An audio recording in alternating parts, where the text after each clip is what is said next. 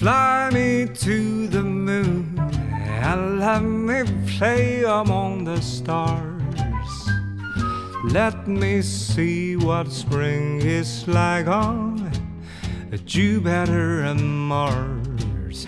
In other words, hold my hand. In other words, baby, kiss me. 嗨，大家好，欢迎收听三点下班。这是一档不专业、不靠谱、不负责的韭菜陪伴型播客，每期围绕着股市和股民生活随便聊聊。我是李永浩，呃，我是星辰。哎，今天刚好是九月一号啊，大多数的上市公司都已经在八月底之前完成了半年报的发布。呃，我们也观察到这些上市公司的业绩啊，可以说是冰火两重天，有些呢是业绩暴涨，有一些呢就不那么景气。那业绩暴涨的公司呢，对应的股价可能都已经已经涨了一轮了。啊，是啊，因为股价它会提前反映业绩的走势嘛。啊，那么比如说好的代表呢，就是光伏储能行业，现在的欧洲能源价格暴涨了接近十倍嘛，所以像派能科技这种做储能的，它的营收半年报同比增幅就会有接近百分之两百。但是呢，我们客观讲，就是半年报业绩暴增的。占比是很少很少，主要还是在新能源行业。对对，百分之九十的股票呢，半年报都很一般。我记得刚看一个统计，好像是说超过一半的上市公司，它的同比增速啊是负的。这个也跟我们自己体感上的 经济大环境是是一致的。因为这几年受到各种内外部因素的影响啊，有些公司它确实承受着比以往更大的经营压力。比如说我们。普通人最容易接触到的一类公司就是消费领域，因为我之前是做商业地产的嘛，所以我没事儿的时候啊就会去逛各个商场。就这两年啊，各个商场的客流量啊，真是肉眼可见的逐渐在减少。商场里面那些品牌店铺呢，也都是在不停的更换，有一些呢他们是主动的调整升级，但是大多数呢可能就是经营不下去了，就我们业内俗称叫掉铺。呃，所以从线下的实体消费领域，我我自己的观察，整体的压力还是挺大的。这就让我联想到，就是前两年啊，异常火热的新消费投资领域，哎，他们的增长也是承担着很大的压力啊。呃，浩哥，你这个是一线从业者的体感。嗯，那么呢，我身边呢很多都是做一级投资的朋友嘛，那他们反馈来看，新消费确实，无论说从业绩还是从估值上。压力都还蛮大的，比如说，你记不记得咱们呃相逢的时候聊的第一家公司？对，泡泡玛特，泡泡玛特是，对吧？啊，当年也是新消费里面的明星公司啊，它也上市有一年多时间了吧？刚出了财报啊，虽然说他们在半年报里面还是很用力的在保持着增长，但是我们看到股价表现也啊就一直阴跌吧。对一级市场上它的热度有没有冷？这个我我从一个消费者的角度感受不到，但是我从一个股民的维度是真的看到了二级市场上，就是我们俗称的股票市场上，那些新消费的上市公司们，它的股价走势真的还是挺惨淡的。比如说你刚才说的泡泡玛特，从最高的呃一百零八港币一直跌到了现在的二十港币左右，还有像之前在美股上市的一仙电商。就是完美日记的母公司，它从刚上市的时候啊，是从二十五美金跌到了最低的三毛八，从二十五美金跌到三零点三八美金，当然现在又反弹了不少啊，现在已经到了一块一一块一毛八左右。然后当反向五十倍股，对吧？它是跌了五十倍，是这个剩下百分之二，也是很惨的。还有另外一家很火的新消费公司，就是奈雪的茶，它的跌幅没有那么的大啊，它是从最高的呃十九块钱跌到了最低三块六，当然现在已经反弹到六块左右了，这个跌幅相对较小一点，但整体来看也是很惨淡的。对，因为可能是因为奈雪它上市的时点，它不是牛市的顶峰，它其实是在熊市的中段上的。对对对，不是最高峰，但是你不管是从呃，二级市场上的股价，还是从你身边一级市场的做一级市场的一些朋友他们的反馈来说，这个消费新消费领领域啊，确实已经热度不在了，就感觉一下子就从夏天到了冬天。哎，其实，在新消费这个词刚出来的时候，因为我我作为一个我作为半个消费行业的从业者啊，因为商业地产一半是商业，一半是地产，所以一半是消费，一半是就是跟跟建筑相关的。那我作为半个消费行业的人，我当时其实是不理解什么叫新消费的。呃，但其实我看了很多东西，也没有发现谁是给新消费做一个完整的定义。哎，你是怎么理解新消费这个这个词的？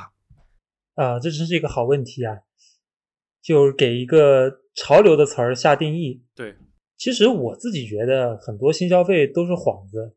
像前几年咱们看到啊，一个拉面店估值一个亿，就是他卖的面实际上有有多少跟传统是不一样的呢？从这个生意本质的角度来看，啊，我觉得也没有，啊，但是呢，确实这几年很多互联网的人也去了新消的像新消费这个赛道，啊，然后呢，想对这个传统的行业去做出一些改变，嗯嗯。啊，那么我观察下来呢，新消费啊，它可能有两个定义吧，就第一个最简单的定义就是成立的晚的消费品牌，因为我们在二级市场里面看到大部分的消费品公司啊。它其实历史都还蛮久的，是是是，因为消费它跟互联网啊，跟呃硬科技都不一样，它其实是一个需要时间和心血去耕耘的生意。嗯，像像我小时候经常看到那个广告，呃，王守义，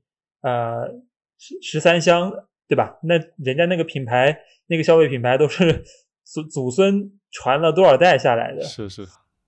还有什么全聚德啊这些？对对对，那种它可以有几十上百年的历史。那我们看到新消费品牌，可能说就是这几年啊突然涌现出来的啊，这是一个定义方式。第二个定义方式呢，呃，我觉得呢是它借助了一些时代的新的变化。那这个变化有可能出现在三个方面。第一个是呃我们的消费人群出现了改变，比如说九零后。他跟七零后、八零后整个的消费观念就完全不一样，他可能会觉得你们之前人销售消费的东西一点都不酷。然后第二个是营销渠道发生了改变啊，以前大家最早一批消费品打广告都是在啊央视这种电视台啊，或者说在广播里面，但现在你会发现这种中心化的渠道越来越少啊，这这些年涌现出来的主要。新的流量都是在小红书、抖音上，那么抓住了这一波机会的啊，就有很多啊，就是能够迅速崛起的消费品公司。那么第三类哦，我觉得它产品形态啊，它也可以去找到一个呃新的满足客户客户需求的一个方式。比如说以前啊，饮料它是不会去打代糖这个呃点的。那恰恰恰是因为代现在，比如说以元气森林为代表的啊，很多饮料都说我这里面不含糖，对吧？其实里面有代糖，呃，但这个产品刚推出来的时候，你就会觉得眼前一亮。当然，我是觉得借助这些新的变化的消费品牌呢，它不一定是新的。其实第二点跟第一点它不一定要重合，像老树也可以开新花嘛。比如说最近有一个冰淇淋特别火，就茅台牌冰淇淋。哦哦。那你一个做白酒的，然后去做冰淇淋，但是这个也做的很好啊，或者说农夫山泉啊，它也仿照元气森林去弄自己的代糖饮料。哦，你你你理解这个是新消费，我理解这个就是一个一个跨界的新产品，还谈不上我理解上的新消费。但是你刚才总结的几个几个点啊，我我是认同的。我之前也想过，就是它的新消费的新主要是哪几个维度？我我想说的几个答案跟你还重合度蛮高的，一个是品牌新，对，一个是渠道新，一个是产品新。就品牌新就是就是两个维度嘛，第一就是它成立的时间比较短，第二呢就是它的品牌的推广的路径也是跟过往的一些老牌的消费品是不一样的。你想想，我们小时候我们知道一个品牌，其实就两个主要的路径，一个就是。传统的主流电视媒体的投放就是广告，尤其是以央视为代表。另外一个重要的让我们建立品牌的路径啊，就是开线下的实体门店，尤其是在你当地的城市最好的商业街开门店。对，这个你比较熟。这个是过往建立品牌的最好的两个路径，但现在已经不一样了。现在你想一想，一个新品牌出来，那我们可能通过最快打响它的名声的一个渠道是通过抖音、通过小红书、通过微信公众号这些新媒体来传播，能够在最短的时间内让大家都知道有一个新的产品、新的品牌出来了。所以我觉得这个是品牌维度跟过往的不同一个最大的变革，它是借助了新媒体来实现一个快速的传播。另外一个就是就是渠道，就是以前的渠道，尤其是以以你刚才说的像食品饮料这一块，它就是很很硬生生的在铺渠道，从这个省会城市铺到了地级市，然后再铺到县城，最后铺到了乡镇，就一层一层的铺渠道，这个是一个很漫长的一个过程，很辛苦的一个过程。但是现在一些新品牌，它可以通过淘宝、通过抖音，它就很快的建立品牌认知之后，通过网络的方式把它把这个渠道给打通。第三个呢，就是产它这链路变得更短了，对吧？对它链路，它其实这也是借助了新的基础设施的建设吧。我觉得这个也是一个新的维度。另外一个新就是产品的新啊，像你刚才讲的代糖饮料啊，就是一个很好的例子。我我想举的例子，就比如说像喜茶这个产品的新，就新在什么呢？像我们以前喝奶茶，它其实就是各种奶精兑在一起，其实一点都不健康，对吧？对，但现在的奶茶一杯三十多块钱的奶茶，当然现在降价了啊，喜茶也迫于压力降价了。对，它里面真的有水果、有奶、有茶叶冲泡出来的茶，所以这个产品对于过往的产品来说是一个很大维度的升级。我觉得从呃新的品牌、新的渠道和新的产品这三个维度来定义了新消费。当然，这是我们两个自己的理解啊，虽然有很大的重叠啊，这个是没有官方答案的，起码我是不知道官方答案的。是的，如果等我们的粉丝量做大之后，我们请一些这个一级市场上的大拿来给我们做一些纠正，好不好？好呀好呀，我还认识蛮多的做一级市场看消费的啊。其实不管是咱们现在说的新消费还是旧消费啊，都属于消费的一个大赛道嘛。是是是，所以我也想了解一下，浩哥你是怎么定义消费这个领域的？我从一个散户的视角来看的话，我觉得我们日常中接触到的衣食住行都属于消费的大的范畴。就从这四个大的范畴，其实我们都可以罗列出很多很厉害的上市公司，比如衣，就衣服啊，就是包括服装、鞋帽这些啊，就比如说安踏、安踏、李宁，李宁，对，这就我们最耳熟能详的运动品牌。然后食就吃饭这个嘛，就是其实不光吃饭了，像食品饮料都属于食这一块。那白酒对吧？茅台、五粮液。然后吃饭的像像泰二酸菜鱼，就是九毛九那个上市公司，还有海底捞。然后住，其实广义上来说，我觉得房地产也属于大的消费啊，只是因为它这个体量太大了，那很多呃投资者在研究的时候是把它切分出来作为房地产行业，但是更多的我们可以辐射到，比如说像酒店。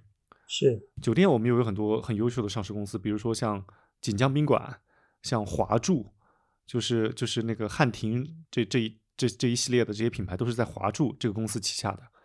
然后行就更大了，比如说汽车，我们买卖汽车，当然这也是一个大宗消费品啊，它也是属于行这个这个这个领域的。那除了这个大宗的汽车，像我们买的雅迪电动车，它也是我们出行的一个重要方式嘛。还有像我们的租车，也都属于行这个大消费里面。从这四个维度来看，其实我们可以把生活中的很多的产品都和品牌都包罗在这里面了。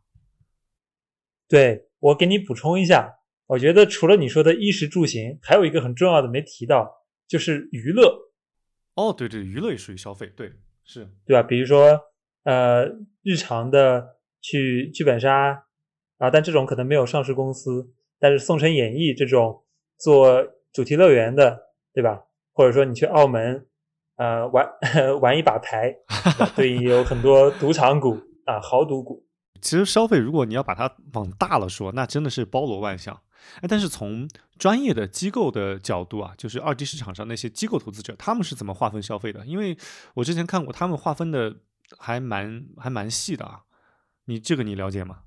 啊，那我说一下二级市场的一个行业划分方法吧。一般刚开始会有一个大消费的范畴，然后里面再去做细分。我们一般会先两分。为可选消费和必选消费，就是说必选消费呢是你必须要消费的，只不过消费多一点少一点。那可选消费呢，它的弹性就比较大。为什么要拆分开来呢？因为这两者的研究思路很不同啊，可选消费的收入弹性会非常的大，就是你有钱的时候，可能一下子就会多出几倍的在这个方面的可选消费，或者说一个国家的人均 GDP 超过了多少美金之后，突然这个这块消费就涌现出来了。那我们再继续举例，那么先说必选消费吧。必选消费第一就是食品饮料，那你你总作为人，你当然要吃要喝，然后商贸零售啊，去逛超市买日常的日用品，然后农林牧渔，因为这一块主要它其实也是食品的一个上游吧，然后还有家居，对吧？你呃在家里生活肯定要买三件套啊，买定制家具。这种必必选的相对来说种类比较少啊，那么可选的就多了。比如说你刚刚提到的一这一块纺织服装啊，这个是在十几年前很火的组，当然现在这个组已经没落了。啊，然后汽车组，汽车组是啊，其实是一个周期轮转。呃，火过也被冷落过，然后最近又重新变得很火的组 啊，然后还有一个很重要的组叫做消费者服务，其实就是非产品类型的啦，就是提供服务的，或者也叫社会服务组，社服。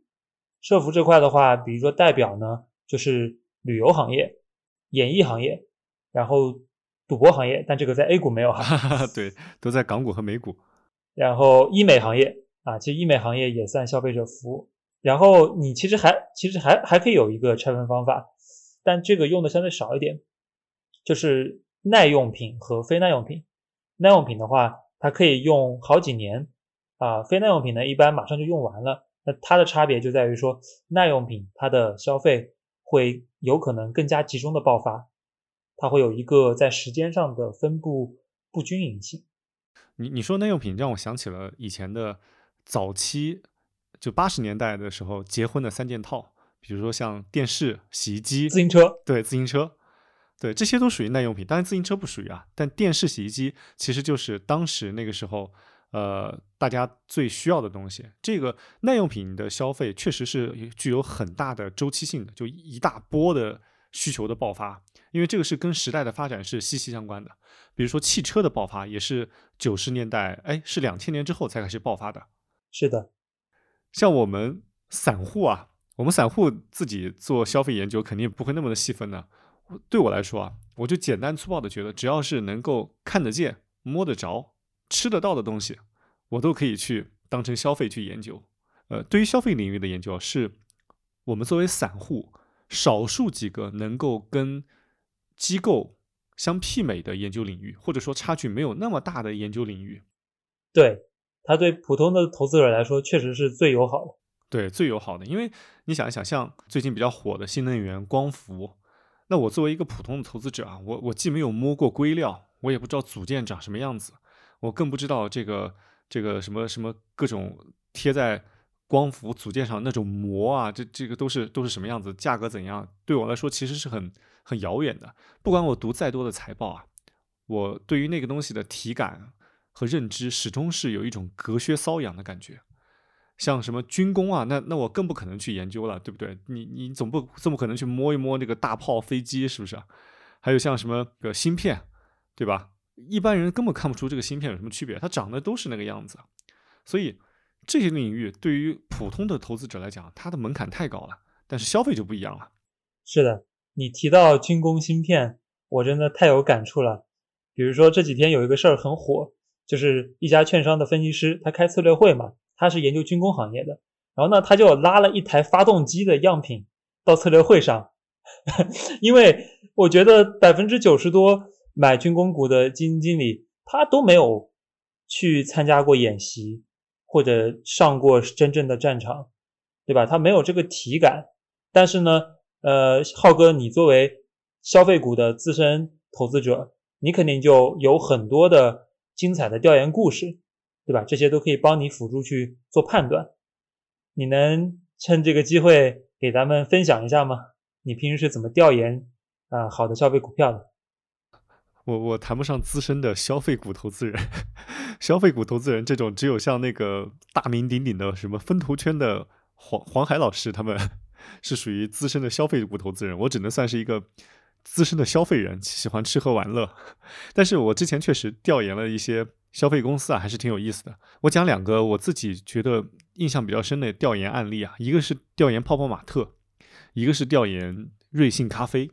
呃，我先说怎么调研泡泡玛特的，因为当时我接触这个公司的时候啊，首先我我作为一个 三十多岁的老人，我是看不懂这个公司的，我是不了解它为什么可以卖那么贵，并且可以卖那么好，所以呢，我就看了很多他的文章，呃，了解了他的呃 IP 以及盲盒这种独特的销售模式，但是这些呢，只是在脑子里建立了一个初步的认知框架，但是你建立真实的体感呢，还是需要去。去他的门店去看一看，去看一看他的消费者是什么样子，以及他的整个消费过程是什么样子。所以呢，有一段时间，我为了加深对于泡泡玛特的理解，我就每一天晚上到我家附近的一个商场，去泡泡玛特的店里去蹲点，然后就看着每一天他的那些消费者们来买它，就是他们首先会很专注的摇一摇这个盒子。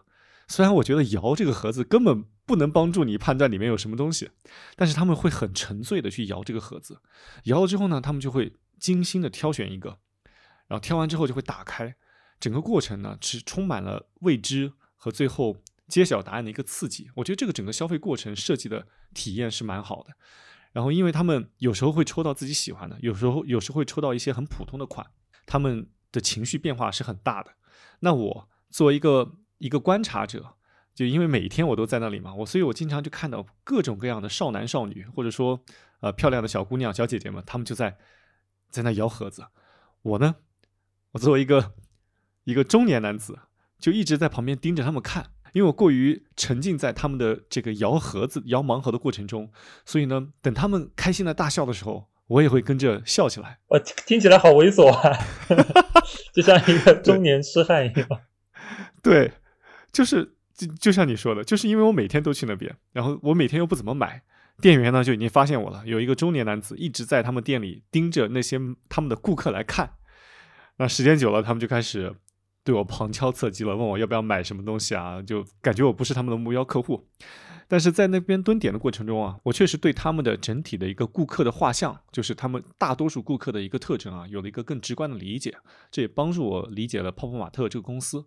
后来呢，又借助了工作的机会啊，就是更加加深了这公对这个公司理解。所以中途呢，我也买过他的股票，但注意是买过，仅仅买过了买了一小段时间。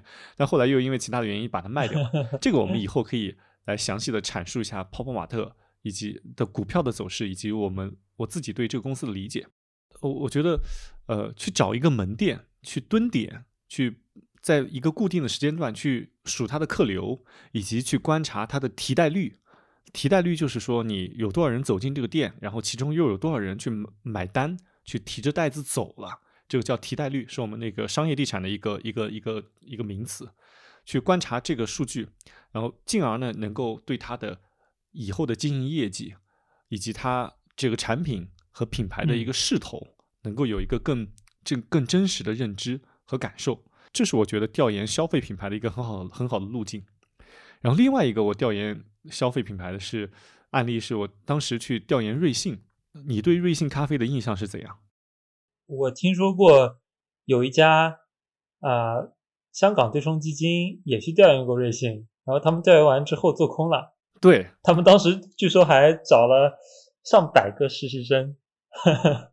这个公司好像是叫雪狐资本，是不是？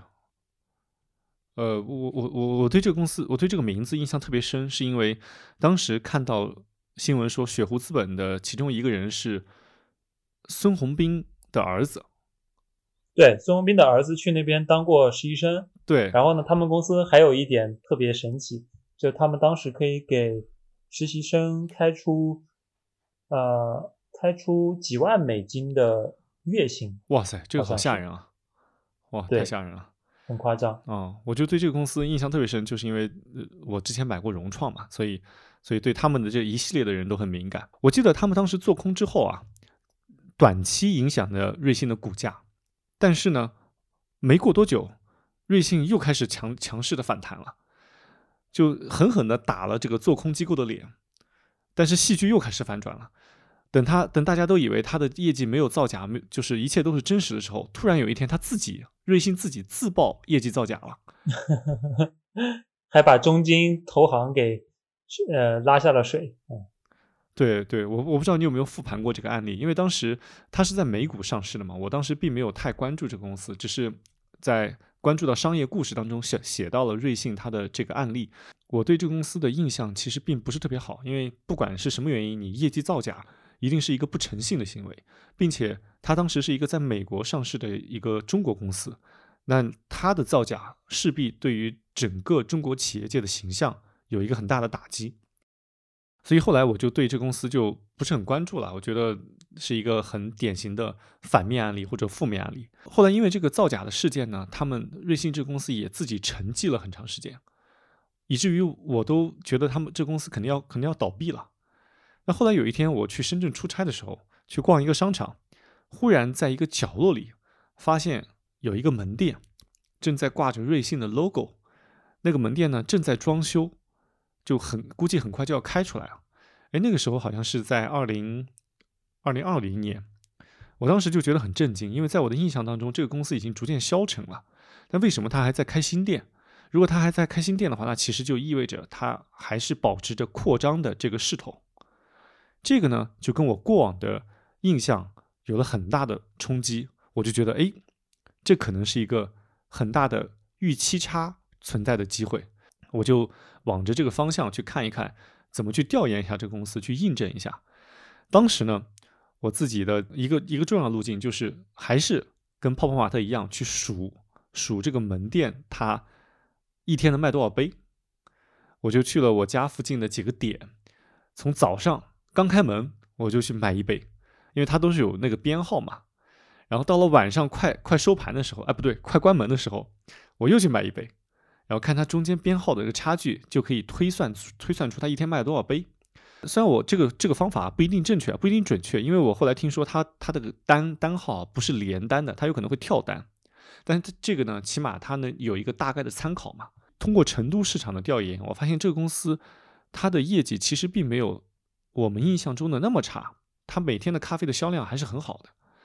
然后这个呢，我就做了一个初步的一个印证。但是这样的还不够，因为成都它毕竟是一个一个强二线城市嘛，对它的消费数据并不能代表全国的一个趋势。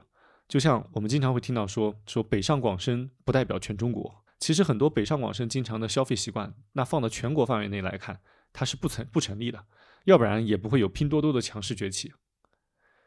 所以呢，我为了避免自己被一叶障目，那我就要把自己调研的范围给它放得更大。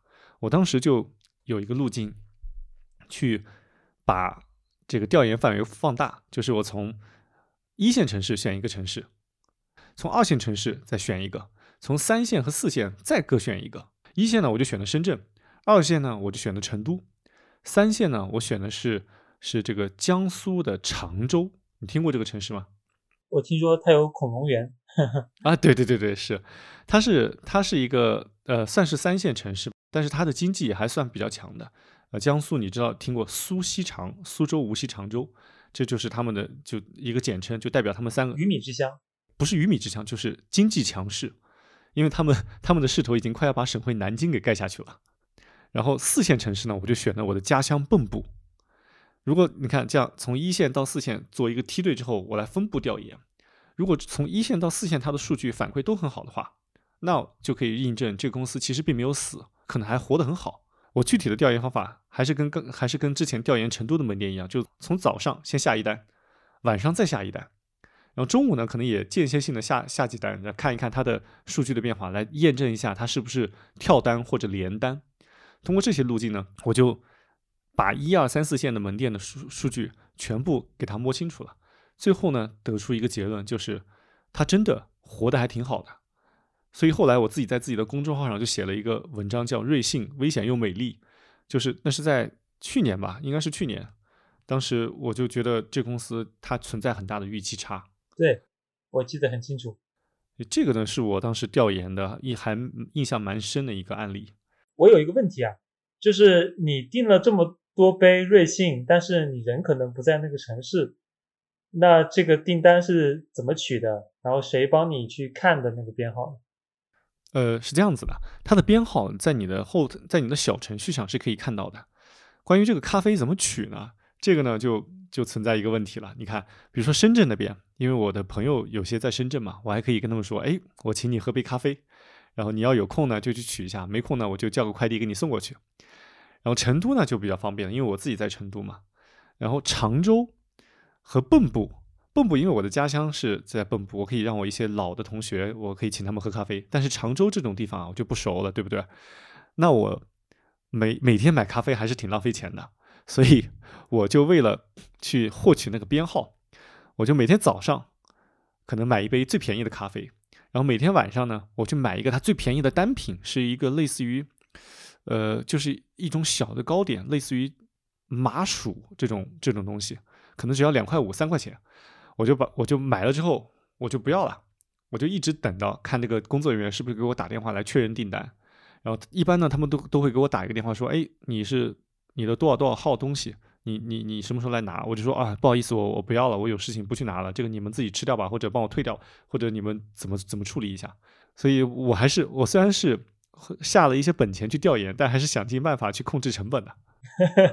想想你那段时间应该喝了非常多杯咖啡啊。就算你在成都，你一天点几杯都 很夸张，所以调研也是有成本的，对吧？啊，调研非 但调研肯定有成本。幸好我调研的是这种平价咖啡，如果我调研的是某一个奢侈品牌，那就那就很惨了。哎，不过我这种调研方式，我始终称之为叫草根调研。那虽然说我们这种方法会会拿到一些数据，也会。建立一些框架和认知，但是呢，这些东西始终还是不够全面。其实我很想知道，那些正规的机构里面，他们的对于消费品的调研都是怎样一个路径，或者说什么样的框架？呃，那我就分两块来讲吧。就我可以先讲一下机构这边看消费品的一个研究的思路，就是这里可以用一个三力模型来概括。我我认为它是一个比较万能的三力模型，就是说你任何消费品。公司都可以往这个上面来套，就评价一家消费品公司的三个维度吧。第一个是产品力，第二个是渠道力，第三个是品牌力。那如果详细来拆的话呢？那产品力的话，我觉得它是又有几个细分的维度。如何评价一个产品是好的？那么首先，对吧？它要去满足新的客户需求。它能不能洞察到新的客户需求？比如说之前提到的喜茶，对吧？它完全就颠覆了奶茶原来这样一个定义。原来的奶茶都是奶精啊，或者说加牛奶的茶，但它里面加上了水果啊等等很多，对吧？这是一种代糖饮料和新的奶茶。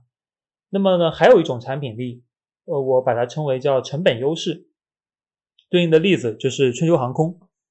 啊，那个如果看过公众号的同学应该会记得比较清楚。我在疫情爆发的时候，当时在春秋航空上面应该说赚了很大一笔。我也把整个心路历程都复盘下来了。你会发现，所有的航空公司，大部分航空公司股价走势都很差这几年，但是只有春秋航空它是趋势在往上的，因为它在一个，因为它找到了属于它自己的模式，叫廉价航空。就是说，原来一架飞机上可能装七十个人，但呢，它通过一些位置的排布，把人数可以扩到一百二十个人。啊，当然这个数字是我瞎编的，但是比例大概是这样。那么呢，它就把整个成本给摊薄下来了，所以说它能获得一个系统性的成本优势，所以它能够不断廉价航空能够吃掉传统航空市场的份额。然后第三种，我觉得很重要的产品力。叫做标准可复制，因为你你有好的打动用户的产品，然后你产品你你能赚很多钱，有成本优势还不够，因为有很多产品它是没有办法复制的。比如说我们说餐饮这个行业，浩哥你你招商过餐饮公司，你肯定很了解。那为什么中国没有做起来的连锁中餐品牌，对吧？像老乡鸡已经是做的最好的公司了，我们安徽的，对吧？它。也也没有办法做到上市嘛，但是像肯德基、麦当劳，对吧？百胜啊，然后 Domino's 这种都是在美股的长牛股，就是因为西餐呢，它的产品是符合标准化、可复制这两点的，那么就容易出现一个龙头的规模效应。然后刚刚提到的是这个产品力这一个维这一个点，其实就有三个维度了。对，然后呃讲完第一点产品力之后，再拆一下第二点叫渠道力，因为你一个好的产品呢，也需要通过一个呃途径去触及到消费者，让他对你产生认知嘛。那么渠道其实就简单二分，就是一种是通过人，一种是。借助了别的媒介，我们先说第一种人的模式吧，就是其实就是经销商网络的管理。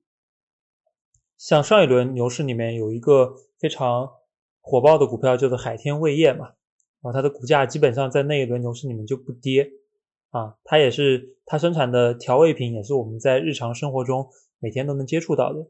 那这家公司呢有一个非常牛逼的点，就是它的经销商网络渗透到了。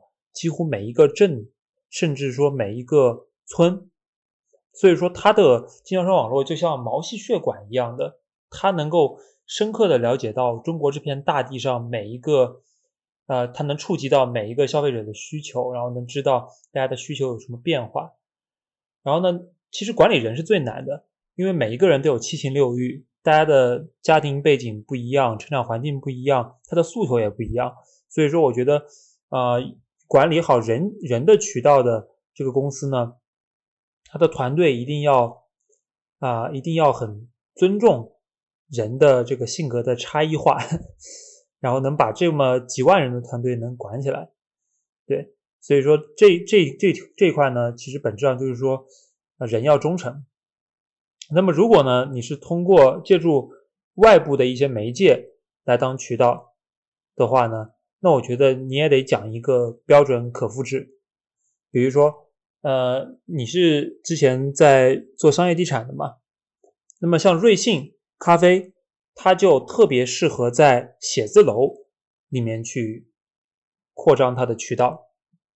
当时我们在很早的时候就有兄弟讲过瑞幸的报告，当时他觉得瑞幸开到几千家店肯定没有问题。啊，当时他做这个报告的时候，瑞幸才几百小几百家店，为什么他这么有信心呢？因为他发现瑞幸的开店非常非常的简单，我只要找到这个城市的办公楼、写字楼就可以了。你写字楼就那么几就那么几座嘛，然后呢，我我要速度非常快，我直接拿你那个写字楼周它那个下面的底商就可以了。因为呢，瑞幸咖啡它主要刚开始的这个消费人群还是白领人群。对吧？我上班的时候来一杯咖啡，哎，马上这个精神就好了。对，所以说他之他，所以他在几十个写字楼下面的底商验证了他的模式之后呢，就可以迅速的去扩张，因为这个非常的清晰，非常的标准化。海底捞也是一样的，海底捞就在这个商业啊购物广场里面去扩张，对吧？其实中国的一大批涌现出来的好的消费品公司，它都是通过这种方式做起来，因为中国地大物博，中国有。这么多的购物中心，所以所以说他在一个地方完成了 SOP 验证完之后，它可以迅速的去扩张它的渠道，对吧？足够的标准化。那么这一块体现的是一家公司的渠道力，也就是说它有没有足够稳健的自己能够掌握并且迅速扩张的渠道。然后呢，说完产品力和渠道力之后呢，就汇聚到了啊，我觉得最重要的一点就是品牌力。其实我觉得，一个消费品公司呢，它无论是打造产品，还是磨练渠道，它最终啊，其实都是为了品牌。因为它一旦品牌做起来了，它就可以坐吃山空了，它就好像守了一座金山一样，它就可以这个化守化攻为守，变成一个富二代了。嗯嗯嗯。但是呢，品牌呢，我觉得也是这三种力里面最难去。具备的是的，因为一个好的品牌，它意味着客户要对这个品牌形成了一种啊品牌认知，或者说你拔高一点说，叫精神上的一种信仰。对，他要 buy 你这个东西，从心底里对你忠诚，觉得你这个呃品牌牛。比如说像茅台这种品牌，呃，那么多人都很信仰它。对那么茅台它做别的东西，我也会觉得哇，这个东西好高端，对吧？茅台做冰淇淋，它就是可以卖一百块钱一份，卖的比哈根达斯还要贵一倍。那可能是因为它加了茅台酒。呃，对，它在冰淇淋里面加了一点点茅台酒，那你能尝出一点那个味道，但肯定不多嘛。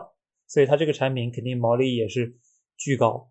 对，所以刚刚呃总结一下，就是啊、我们机构里面的研究员去写报告呢，呃，一个标准的分析就是说呃去写一下这个公司的产品力怎么样，渠道力怎么样，嗯，品牌力怎么样，它是不是可持续？哦，就你说的产品力、渠道力和品牌力这三个模型，确实可以套出很多很多典型的案例啊。比如说渠道，你刚才讲海天味业，我我立刻想到了渠道做的特别好的是农夫山泉，啊，对，它也是一个典型的渠道，都已经铺到了像毛细血管一样铺到了中国的任何一个乡镇的。然后你刚才讲的品牌，那典型的代表就是茅台。但但你刚才讲的茅台，并且延伸到茅台冰淇淋作为一个案例，呃，来显示出茅台的品牌价值。那其实我这里可以举一个反例，茅台以前也做过啤酒，也做过红酒，它就做得很差。在这里呢，其实我是觉得，呃，品牌它是一个，它确实是一个很难建立的东西，但它建立之后啊，它也不是坐吃山空的，啊，它也不是就是变攻为守的，它也要不断的去维护，并且少做一些损害品牌的事情。而且任何一个品牌，它在大众的消费者的心智里面的认知啊，它可能只能占据一个赛道。其实茅台，它可能就意味着白酒，所以它之之前跨界去做红酒和啤酒，它就做不成。那为什么他做茅台冰淇淋，它可以引发一些热度呢？那还是因为它在里面加了白酒，还是跟白酒是衍生的。那如果他做一个其他的东西来推它的，呃，跟白酒没有相关度不高的东西，我认为也是很有难度的。然后你刚才说的产品，确实我能想到的就是像刚开业的喜茶，它确实就是产品力的一个降维打击，相对于以往的一些产品。呃，总结来说，你这套方法论还是还是蛮蛮具备普适性的。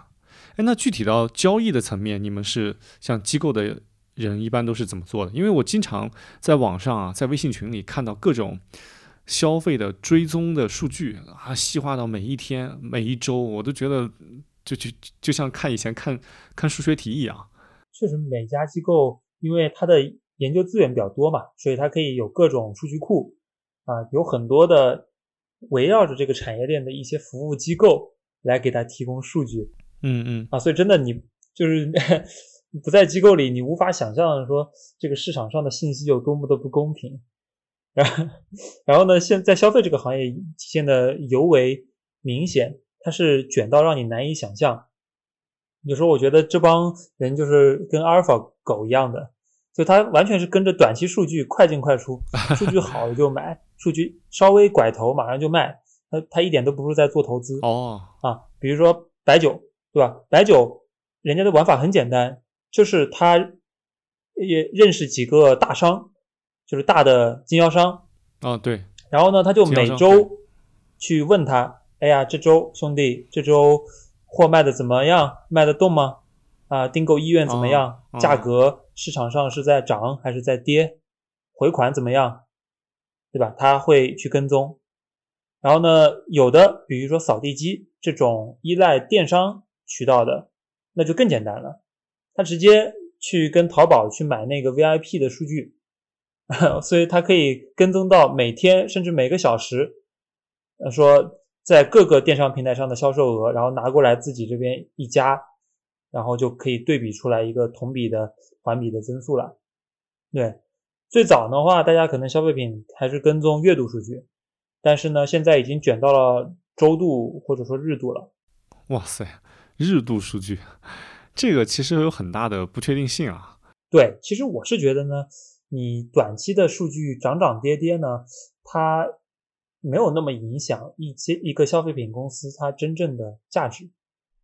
呃我听你讲完机构对于数据的真追踪的频度和精细度啊，我我真的觉得，呃，让我想起了另外一个话题，就是在面对这样一个信息爆炸的时代，我们究竟是怎么去设定自己的信息摄入的带宽？就是你怎么去判断有些时候是不是自己已经信息过载了？我觉得对于一个消费品公司，如果真的追踪到日度的数据的话，那是没有必要的，因为这个日度的数据的变化，有时候就像我们股票每一天的涨跌幅一样，它是没有规律的，或者说是，呃，是是非常随机的。而且还有一个弊端啊，就是如果你过于关注短期的数据，那很容易错过某些消费品公司它过去的长牛的走势，因为可能一个莫名其妙的原因，或者说一个短期的利空因素，就把它的环比或者同比的增长的延续性给打破了，那你可能就把这个股票给卖掉了。但可能这个仅仅是它长期上升过程中的一个小浪花。对，其实我们过往。消费品公司，你你拉出很多代表性的公司，它都是一个长牛的走势。像国内的 A 股，它有像白酒、茅台啊、五粮液啊、泸州老窖这些白酒的公司，还有像像涪陵榨菜，还有一个安琪酵母，这些都是比较牛的一个走势。还有像那个像美国啊，也是消费股频出，美国美国市场也是消费牛股频出的市场。像你刚才提到一个披萨，就是 Domino 披萨，这个。我不知道我们的听众是不是很了解这个公司啊？因为这个公司我我之我是之前是很熟悉的。这个我之前在新西兰打工旅行的时候啊，二零一三年经常去吃这个披萨。为什么呢？不是因为它好吃，是因为它特别便宜。它在新西兰开的门店都是特别小的一个门店，它里面只卖披萨。其实你想一想，披萨是什么东西啊？披萨就是一个面饼，上面撒一点料，然后放进烤箱里烤一烤。所以它其实是非常好标准化的。我记得当时它的价格是一个披萨是四点九九刀，换成人民币呢就差不多二十五人民币。你把这个价格来换算和对比一下，当时在国内的新这个披萨 hut 就是必胜客，一个披萨至少我记得好像都是五十块以上的一个价格，那边换成人民币才二十五块钱。所以当时我就经常吃这个披萨。后来当我想起来看这个公司的时候，发现这个公司已经从底部到现在已经涨了有。呃，可能有一百倍以上了。从二零零八年到现在，呃，这就是一个典型的消费牛股。对，我觉得你说的很对，就是其实大部分在消费股上赚到大钱的投资人，他都是抓住了一个核心矛盾，然后去把握长期的逻辑和趋势。呃，刚刚我提到的那些呃消费研究员卷的例子呢，它其实也只是一部分。我理解呢，是因为。消费股现在太受机构青睐了，因为去研究的人太多，但是呢，实际上这个行业研究起来没有那么复杂。嗯嗯，因为因为基金经理们都很熟，因为里面大部分都是老消费股嘛。你现在投消费的基金经理，他可能白酒从十几年前就开始看了，他肯定比你研究员懂啊。所以你跟他去讲这个一些长期的东西，他也不听你的。所以说。呃，就像那个教育一样的，那为什么我们现在小孩儿在小学就要逼他学奥数啊，然后还教他去骑马呀什么的？那不还是卷吗？卷的核心就是这个东西没有用，但是没有用的东西 我也要逼着你们在上面分出一个胜负。那么我觉得跟踪那些短期数据的消费研究员做的就是这样的事情。确实，消费这个领域太受欢迎了。不管是一级市场还是二级市场，我们都有专门投消费的基金，而且也经常听到某些机构或者说投资人说自己是主主要投消费或者说消费投资人，但是你就很少听到哪一个人说自己是地产投资人，这听起来就很惨。你说自己是一个地产投资人，感觉就是就是马上就要灵活就业了，或者就是要破产了。是的，消费研究员这个曾经确实是市场里面的贵族啊。哦，而且从二零一八年开始。就会有一个说法流传，嗯，消费是一个长牛的赛道，嗯，浩哥，你认同这个看法吗？哇，这个何止是二零一八年开始，我觉得从我二零零八年入市就听到这个说法了。消费我一半认同，一半不认同吧，因为认同的是确实消费领域出了很多很多牛股，刚才提到的像 Domino Pizza 对吧？还有呃，我记得之前看过美国股票的历史啊，从上市一开始到现在涨幅最多最多的一个股票。就是一个烟草公司，就是那个万宝路这个香烟品牌，它的母公司，具体涨了多少倍我已经忘记了，但是它的涨幅是非常非常惊人，而且是一个长期的走牛的一个走势。就是因为我们有太多耳熟能详的案例，让我们认为消费是一个呃长牛的行业，或者说长牛的板块。但是呢，这掩盖了消费领域其实竞争也非常残酷的一个现实。我们现在看到的任何一个长牛的股票或者说公司，它都是一路拼杀上来的。当然，只有一个例外啊，就是白酒，因为白酒是有足够的差异化的。你看，比如说茅台和五粮液，他们还有泸州老窖，他们都有高端的产品线。当然，五粮液跟泸州老窖的高端产品跟茅台还是有差距啊。但是呢，他们都会有自己固定的客群，因为他们的香型不一样，也就是说他们的口味不一样。从这一点来说，就决定了他们的竞争。虽然他们之间会有竞争，但是他们呢同同时也会有很大的差异化。这就保证了，其实，在这样一个大的赛道里，它每一个口味的产品，它都有自己固定的消费客群。它就不会那么的卷。最怕的是那些差异化不明显的公司，比如说你说海天酱油，我认为酱油这个产品啊，它的差异化就不是很明显，所以呢，它就可能会呈现出赢家通吃的一个局面。像我们喝的纯净水，可能也会面临这样的局面。农夫山泉还有怡宝，目前是我们在市面上看到的最多的纯净水，就是因为你喝水它的区别是不那么大的，但你喝酒就不一样。所以从这个维度来看，我觉得消费是一个长牛的赛道，只能说一半认同吧。确实里面有很多长牛的股票，但并不代表你作为一个消费股就很容易成为一个长牛股。你怎么看这个事儿？呃，我觉得确实啊，这个要分两部分来看。从客观比例上来讲，消费股中肯定长牛股的占比是最高的。你刚刚也提到了嘛。你科技股的话，买买的不好就退市了。消费股里面退市的比例，呃，应该是很少吧？对对，呃，但是呢，咱们从整个板块来讲呢，我觉得整个消费板块一定不会一直涨。嗯，其实我刚刚说那个话的背景呢，嗯，是二零一八年到二零二一年，其实消费板块有一波很强的牛市嘛，那是上一轮牛市的一个主导板块。是的，那时候就出来很多声音。啊，说我们可以把这些公司贴现到几年后哦，因为它是一个好行业，嗯，呃，好公司，那价格不重要。对我，我还这里还留存了一些当时市场上呃的一一些话吧，我觉得现在回头看还蛮感慨的。对，比如说那个呃，有一个段子是是这个食品饮料研究员说的。在二零二零年的时候吧，他说：“我们作为价值投资者，不应该被估值这种有问题的分析工具束缚，我们应该关注于长期的成长空间。所有看利润的消费者都已经被市场抛弃，我们要全面转向 DCF 折现估值法与行业赛道估值法。”吧，你当时就觉得这个好像也也对，当时的那个氛围下面。然后呢，当时呢，有的家电研究员就说，说我们要做好消投资者教育，嗯，家电是消费股，哦，地产是谁我们不认识，对，大家都都会努力的把自己跟消费扯上关系，对，啊，因为消大消费确实也是一个大的赛道嘛，是是，而且你一旦跟消费对标，你的估值就从。跟地产对标的十倍以下的市盈率，一下跳升到跟消费对标的二十五倍以上的市盈率了。对，这一下子你的股价就上升空间就打开了。那是一个黄金时代。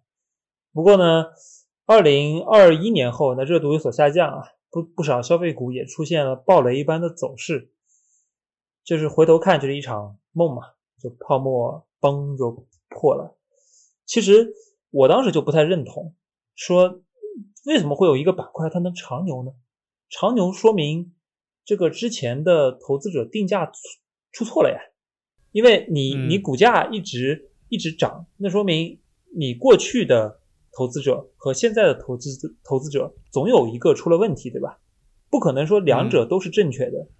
呃，我我理解是这样啊。然后你看美国历史上，其实啊，巴菲特买消费股比较出名嘛。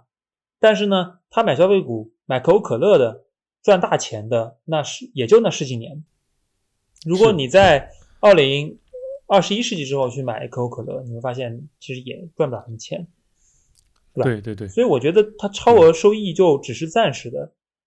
呃，我我印印象中呢，在二零零九年的时候，二二零零九年应该算是一个分水岭。二零零九年之前，消费股。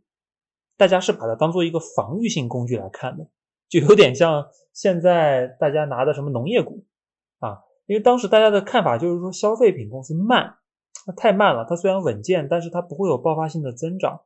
然后直到呃，我的一个朋友，当然也是前辈了，现在一个著名的经济学家啊，他当时写了一篇文章，叫《消费也能进攻》。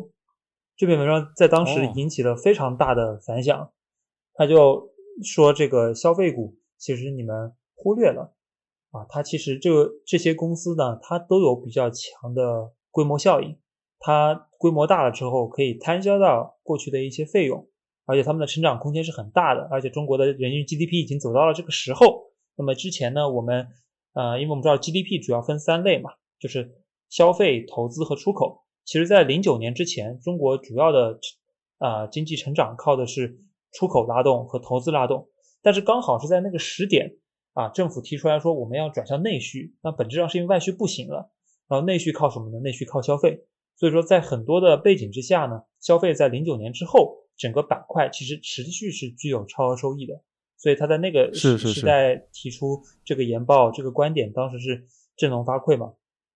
但是，但是你在二零二一年初的时候，当时海天味业干到六十多倍 PE，茅台干到四十多倍 PE，它对应的是一个很夸张的假设，就是说，是因为这这两个公司其实已经没有高增速了。他们未来你去看他们增速的话，应该也就十几二十嘛，好的就十几二十，差的话可能就变成个位数增长了。那它等于说把提前把三年后一个合理的估值给到了现在，那你拿它就要做好三年不赚钱的准备。那么回头看，那当时肯定是有很强的泡沫的。其实事实上看这两年消费股的走势啊，确实你可能这两年都没有什么收益。比如说我们的股王茅台。这两年，呃，我我我没有去具体翻看它的股价走势图啊，但我印象中这一年它是并没有太大的涨幅的，可能一直在横盘。对，其实说说起来，茅台，我我以前还犯过一个年轻的错误，就是我在刚入市的时候，我还做空过。做空？啊，但茅台好贵啊。对，茅台当时冲到了接近一千块钱。哇塞，做空茅台，然后做空一手就是十万。天哪，你怎么想的？真的。这个费尽全力也只能做空一手茅台，对，但那次做空勇敢的做空，呃，经历对我的幼小心灵造成了巨大的阴影，因为很快我就发现这个它从一千涨到了一千二，然后就已经亏了啊两万块钱了嘛，然后就赶紧就 止损了。哇，我有两个问题啊，就是第一，你用什么工具做空茅台啊？因为我对国内的做空的工具不是很了解。第二就是你你是怎么想的？要做空茅台，这个是一个很费解的问题啊！你怎么想的？呃，做空其实很简单，就是在国内的话，主要通过融资融券嘛。融券就是说，呃，我从别人那里把这个股票给借过来，借到我手上，当然我对应我要付给他一个，比如说是在平均百分之八到百分之十的一个利率，然后借过来之后，我在市场里面卖掉，那么。我未来我想要平仓的时候就把它买回来，对吧？所以说其实是这样一个过程，我就等于通过一个承担一个比较高的啊做空利率，但是我可以去 short 一个股票。然后我当时的整个经历呢，是我也是听了一档播客，在当时小宇宙还没起来，当时我在喜马拉雅上听播客，啊那档播客呢两个老男人聊天嘛，然后就聊到说他们觉得茅台这个是一个还挺泡沫的东西。对吧？一瓶酒要卖个啊两千块钱啊，然后呢，呃，而且他们当时说，他其实这个在批发商那里，茅台的价格已经有这个松动下跌的迹象了。哦。然后我当时呢，入门就是学习价值投资，对吧？熟读巴老和格雷厄姆的著作。嗯。然后呢，我就做了一个估值模型。嗯。我对标了一下海外最大的这个烈酒品牌啊。叫那个蒂奥吉欧，对蒂奥吉欧，对，它当时的估值是对应大概二十倍吧，是。然后茅台呢那一波啊一顿涨，就从呃五六百涨到一千吧，涨到一千的时候大概对应是三十多倍的估值。哎，我就觉得说，呃，你白酒对吧？你高端白酒，它可能年轻人也未来也不喝，然后成长性可能还不如洋酒。哎，因为以我当时的认知呢，我觉得我去酒吧里面看到的年轻人都在喝洋酒，对吧？他不喝 你这个白酒。然后我觉得你成长性又不行，然后估值又比人家要贵百分之五十，那那这个位置我可以去尝试一下做空嘛？哦，然后我就做空了一手，哇，然后惨淡亏损百分之二十告白。哎呀，我我只能说，只能说你 too young too simple，sometimes naive。你知道那个 too young too simple，就是茅台这个东西啊。我觉得首先你在年纪很小的时候，真的是很难理解这个东西了。第二呢，就是可能这话有点难听，就是在你比较穷的时候，也很难理解茅台的含义。对于茅台这个公司啊，或者说这个股票，我自己也是不会买它的，因为我认为它的隐含收益率是不够高的。但是呢，我也是万万不敢做空它的，因为茅台，我认为茅台是中国唯一一个真正意义上的奢侈品牌。你很难想象一个跟茅台酒。具备同样属性的产品了，在国内这些品牌当中，就是第一供不应求，第二不断涨价，第三具有非常高的品牌价值。就是大家你饭桌上拿出一瓶茅台，或者说拿出一瓶过期的茅台，就是五十年陈酿、二十年陈酿，那给给这个饭局带来的意义是不一样的。虽然说这个，我我们并不提倡酒桌文化，但这个是一个你必然必目前来看必须接受的一个现实。对，我觉得你说的挺有道理的。我当时就是因为年轻，啊，没有意识到它的奢侈品属性。因为我觉得在中国变化的东西太多了，不变的东西是很少，所以说不变的东西是弥足珍贵的。茅台的品牌已经持续这几十年下来，啊，我觉得它是完全具备了一个很强的稀缺性，而且几乎是它在品牌、产品、渠道这方三个方面都是几乎没有对手的。然后我从这个经历里面吸取的教训就是说，你千万不要因为贵去做空一家企业。嗯，是。就算它可能是有泡沫，对吧？但泡沫可以是一倍，可以是两倍，而且它可以持续很长很长的时间。我觉得做空你只能针对一个情况，就是这家公司的逻辑出问题了。比如说，你看茅台，它也不是没跌过，它在呃一二年、一三年的时候曾经跌过百分之四十嘛。然后你看那个时候，它就是因为政策上。国家推出来这个三公反腐，不允许官员喝茅台，然后呢，又出了一个塑化剂的一个事件，居民对这个东西有了一定的抵触心，呃，抵触心理，在这两个强大的啊反面的逻辑的催化下，它才跌了百分之四十，而且最后还涅槃重生了。是是是。所以，所以我们，所以我们总结一下，就是说，呃，奢侈品。对吧？它的奢侈品属性是把它跟其他的白酒都区别开来的一个很重要的点。你刚才讲不要因为一个东西贵而做空它，这就让我想起了我们消费品市场经常讲的另外一句话，就是你千万不要因为一个东西一个包包贵而觉得它是一个智商税。嗯，因为它可能背后赋予的品牌价值是不同的。哎，讲到这里，我们刚才提到茅台是我认为是中国唯一的奢侈品牌。其实国外的已经让像我们耳熟能详的一些奢侈品牌，他们对应到股市上也是一个长牛股、大牛股的走势。比如说，这个最有名的爱马仕和 LV。如果大家有空的话，可以翻开一下这两个股市的走股票的走势图，也是从二零零八年经济危机之后一路长牛。而且呢，目前看虽然有些回调，但是从长期看，我们还是很看好它长期的走势的。啊，对，其实如果让我去拿一个股票，然后放着十年二十年留给自己的儿子的话，那我一定会去买入爱马仕。我已经把这个问题想得非常清楚了。如果是儿子，就买爱马仕的股票；如果是女儿，就买爱马仕的包包，对不对？都要留给他。哎，这个挺好的。其实也可以两个都买。为为什么说是爱马仕呢？因为我前段时间啊看到一张图片，就是爱马仕它推出了它的自行车啊。说实话，那自行车长得跟咱摩拜单车差别没那么大，就是摩拜单车上面呃弄了一点装饰，对吧？镶金镀银的，但是这样一款自行车单价售卖十五万人民币。哇塞，十五万啊！听说已经被卖完了，就是你还抢不到货。对这个顶豪的世界我们不懂。就这些奢侈品的品牌，它强势到什么程度啊？就这些限量款的东西，你都得跟店主或者柜姐关系特别好，而且人家要配货。才能够帮你配到货。是是是是，嗯那那你平时会买这样一些稍微贵一点的东西吗？就是奢侈品。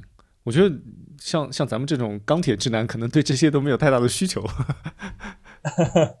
我觉得咱们炒股票的，可能就对很多事情看的比较直直白通透吧。啊，不太会在意这些外在的标签。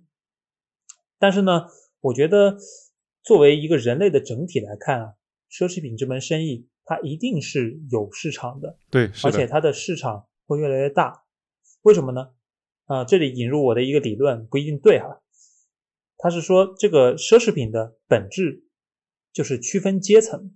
人呐、这种生物，他总是 有一种天生的呃冲动，就是想要在别人面前高人一等，能够证明我过得比你好，比你强啊。这个东西在学术上叫做社交势能。比如说，有时候你走进一个 party，然后呢，你会发现，呃，自然而然的，好像有一些人就是这个 party 的主角，啊，你跟他说话，就自然他的那个姿态啊，就会有一个高低。这个东西，它是我就称为社交势能，呃，每一个人都会有，可能你自己意识到了，可能你没意识到。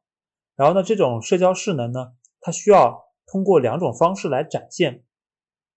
第一种就是，呃，我有这个东西，你没有，所以你会发现奢侈品它的定价都非常贵，它这个价格其实是一道门槛，它就是要把很多不愿意投入、买不起的人挡在门外，才能制造出一种等级感啊、稀缺感。然后第二种就是啊、我我有这个东西，那同样有的这群人呢，他们都是高势能的人群，就是说高社交势能的人群，他们用一一种东西，然后低社交势能的人用一种东西。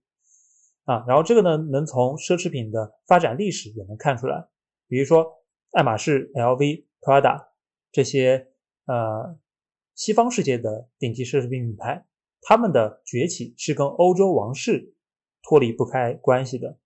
对，是的，他们往往都是第一个呃呃最闪亮的那个单品，它是送给那些王室的啊、贵族小呃那些公主，对吧？然后他们平时带在身上，嗯、然后它它能起到一个背书的作用。然后你看中国的，你提到的中国唯一的奢侈品茅台酒，它呢其实是跟呃我党长征过程中这个四渡赤水是有着很密切的关系。而且我们后来的很重要的领导人周总理，对吧？他也经常在各种场合啊、为茅台酒做背书，所以你会发现啊、这些奢侈品品牌的打造，它大概率啊是要有这些高势能的人群在背后推波助澜，为他们去做信用背书的。对，我我觉得你说的是一个维度哈，就是它确实是，呃，从我们的社交或者说从我们的外在的层面给我们很大的支持。但我以前的工作关系啊，虽然我买奢侈品非常少，但是我身边的同事们，尤其是女同事们，她们真的非常热衷于奢侈品的购买。我觉得这个东西除了对外在有一个提升，或者说给你一些外在的加持之外，我跟他们聊过，其实还有一个很重要的内在原因。当你在购买一个奢侈品或者说一个很好的东西的时候，首先它的品质大概率不差哈，它的设计肯定也是比较经典或者说比较前沿的，就从它的产品本身一定是不差的。所以你你购买它一定会给你从本身这个物质层面，这个物品本身的层面是一种享受和愉悦的。还有另外一个很重要的内在原因是，他们都会说到一个很小的一个一个场景或者说感觉，就是当你在买一个奢侈品的时候，尤其在你刚刚工作，或者说你用你一些积蓄去买了一个很好的东西的时候，其实它对你内心是一种鼓励。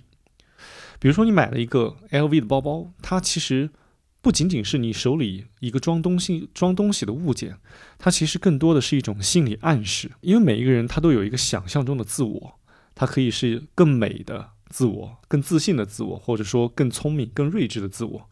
当你还没有达到那个想象中的自我的时候，其实你是可以通过一些外在物品的连接，来让你有一个这样的感觉。其实我们男生有些时候不能理解女生去买奢侈品，我觉得很很很有一个场景互互换一下，你就能感同身受。比如说打篮球，像我们高中的时候，像我高中的时候，那时候二零零三年、零四年，那个时候物价还比较便宜哈。我吃一顿盖浇饭就三块钱，但是当时一一双耐克的一双比较好的篮球鞋要八九百块钱。其实按照当时的物价来算，一双耐克的篮球鞋篮球鞋就是就是一个奢侈品，尤其是像乔丹这种签名鞋，那就更更贵了，一千多块钱。我当时反正是好说歹说，死死缠烂打，终于让我妈给我买了一双打折的耐克耐克的篮篮球鞋，也要六百多块钱。但是当我穿上那双鞋之后，我感觉自己就不是当时的自己了。首先，我感觉自己跳得更高了，但其实根本没有跳得更高，没有多大区别。但是我的感觉就是跳得更高了。第二呢，我感觉我当时穿的是卡特，就文斯卡特一双篮球鞋。我当时穿了他的鞋之后，我就感觉我要像卡特一样在球场上闪耀。虽然我的球技不一定有那么闪耀，但是我的拼搏的精神，我就一定要更努力一点。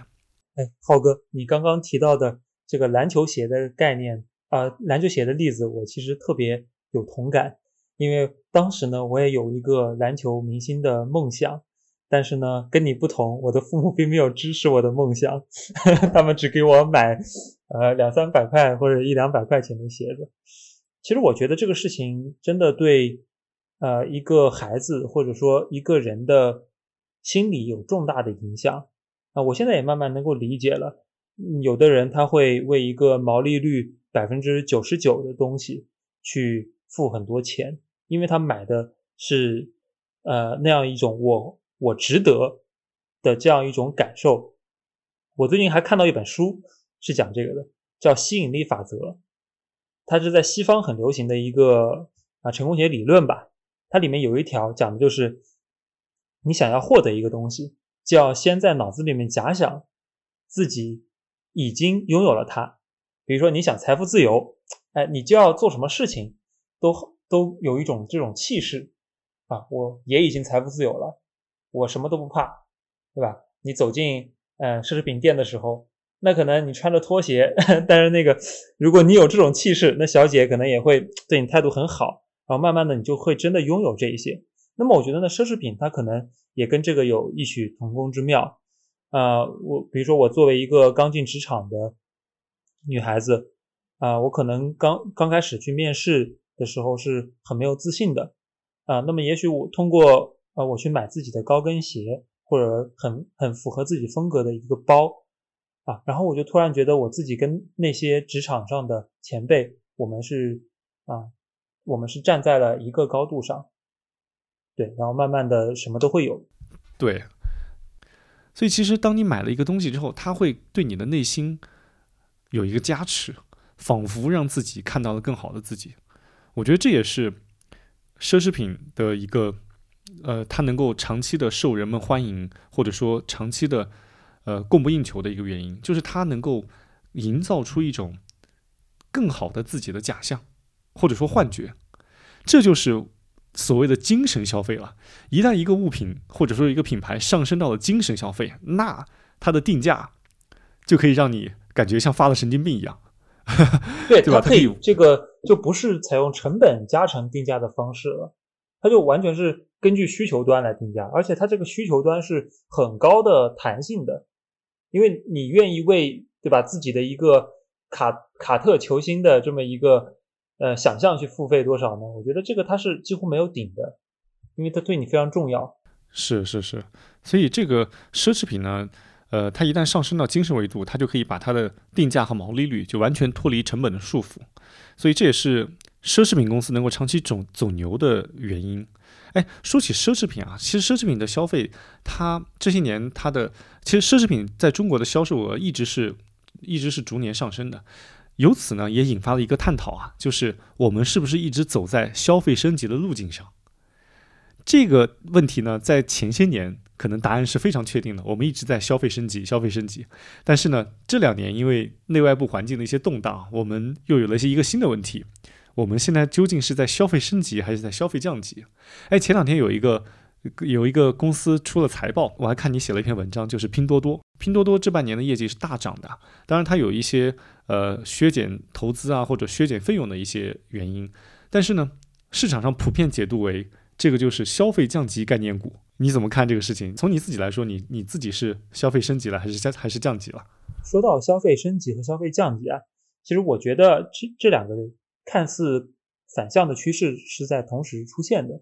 呃，日本有一个学者写过一本书，就说我们未来会走向第四消费时代啊，里面有个特点就是纺锤型社会，就说有钱的人越来越有钱，那么穷人呢要越来越躺平。所以你会发现，有钱人追逐那些奢侈品价格，啊，他每年还在涨价，对吧？这是这些是在消费升级的，但是呢。同时，可能没有那么富裕的人，他们会去拼多多上去买，呃，可能一一两块钱的衣架啊，甚至我身边很多已经很有钱的人啊，就是在投资这个行业工作的，一年年薪大几十万的啊，上百万的人，他也会为了省几块钱啊，去用拼多多而不去用淘宝。所以我们看到拼多多最近出的业绩啊非常好嘛，它在啊第二个季度的时候。收入同比去年有百分之三十六的增长，在中国电商行业整体增速只有个位数的情况下，它取得这样的成绩，某种程度上就说明了啊，消费降级这个事情还是在啊切切实实发生的。然后具体到我自己的这些年的消费呢，嗯，我觉得可以用一个词来形容，就是高开低走，感觉得跟股票有点像。对我是刚毕业的时候呢。啊，因为当时从一个一穷二白的学生变到拿工资的蓝领阶层，对吧？我就狠，我就狠狠的消费升级了一把。当时我就买了好多潮牌吧，当然我我当时一个月的工资可能也就够买个六七套，对吧？我可以从中拿拿出来两套来买。我当时还买很多没有什么必要的东西，比如我还买了一块名表，然后我还报名参加了。呃，调酒班就是很多呃一些 社服领域的这个消费啊，但是回头来看呢，就突然某一个时点之后，我就发现我好像不需要这些东西，嗯啊，那些潮牌呢有两件我很喜欢，但是其他的我发现我买过来之后跟我自己的气质不符，气质不符穿起来就非常的奇怪，就好像小孩穿了大人的衣服一样的，是，然后我戴个表也很奇怪。就那个名表非常闪亮嘛，呃，然后但我觉得它戴在我身上，呃，就有一种土豪气质。我觉得我好像还是更适合少年气质，不适合土豪气质。所以说后来就出现了个人的一个变化，就是我的物质消费是在很明显的降级的，逐渐走向极简主义。比如说我现在最常去的消费的店就是优衣库，我可能会把它的。白色的经典款的白色 T 恤，一次性买个三件。但是呢，与此同时，我会在精神消费上去追寻一个升级。啊，我现在主要的消费的金额其实是花在旅游上的。对，每次每次旅行的话，会希望自己能够过得好一点，有什么体验项目都去尝一尝，对吧？前段时间还我还去学开飞机了。哟，啊，当然就上了。上了一 一节那个体验课，但我觉得这种体验是特别珍贵的啊，尤其是在年轻的时候。嗯，对。那浩哥你也讲讲呗，就是你对消费升级这个话题是怎么看的？你自己的生活是，啊，是也是在升级吗？呃，首首先我觉得你的消费习惯已经开始向扎克伯格这种顶级大佬靠拢了，他们也是同一件 T 恤都买了好几件换着穿。呃，我的消费升级和降级啊，其实完全取决于股市的涨跌。股市涨的时候我就升级，股市跌的时候我就降级。我记得我的股市的高峰期是在二零二零年的四季度到二零二一年初。哦，那个时候我感觉自己都飘上天了。我给你讲一个真实的故事啊，就是我记得二零二零年的成都车展。我本来呢是去想去看一看那个未未来新出的 E C 六这款新的那个轿跑，它的电动车，然后我就去去到了车展的。啊，车展你知道，就是大多数的车展车的展厅啊，它都是开放式的，就是顾客都可以上去摸一摸方向盘，坐一坐座椅。而且还有车模是吧？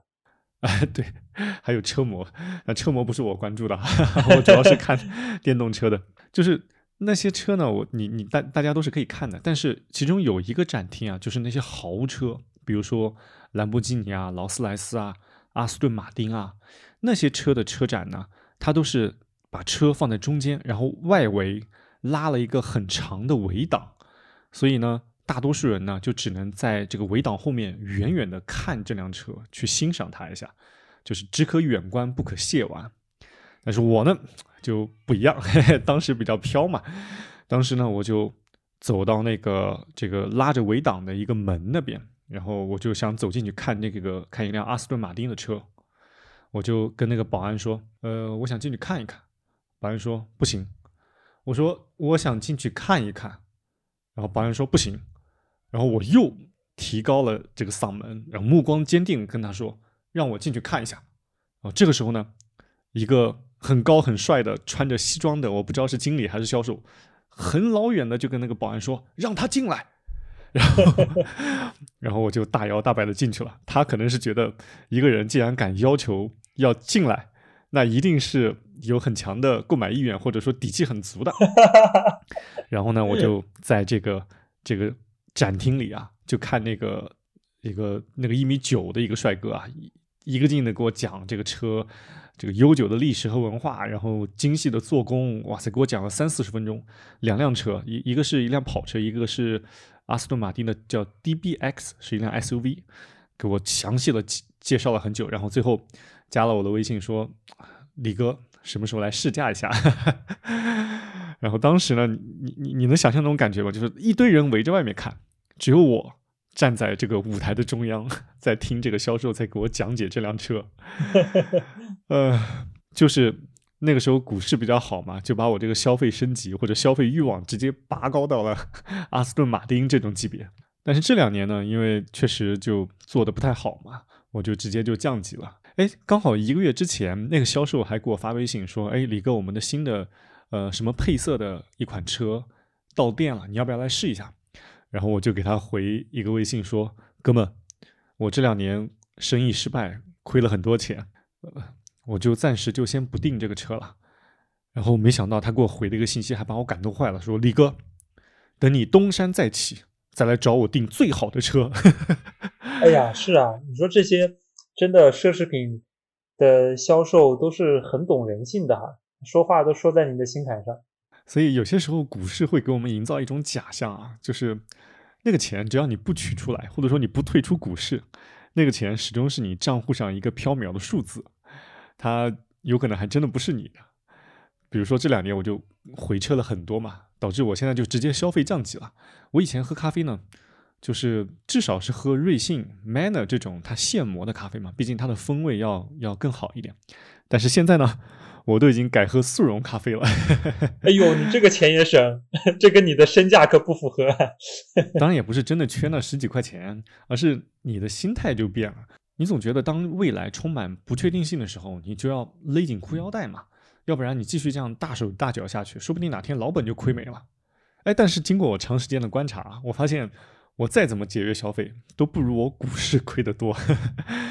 所以我们这些炒股的啊，真是生活缝缝补补。股市挥金如土，希望我的股票能够涨起来啊！让我再重新从速溶咖啡回到至少瑞幸和 Manner 吧。一定会的，等待你东山再起的那一刻。这个梗我们要一直在之后的播客里面都保留着。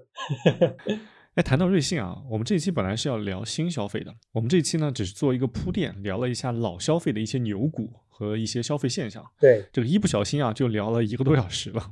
下一期我们再好好聊一聊那些已经上市的新消费的代表们，比如奈雪的茶呀、泡泡玛特啊、瑞幸啊、完美日记这些。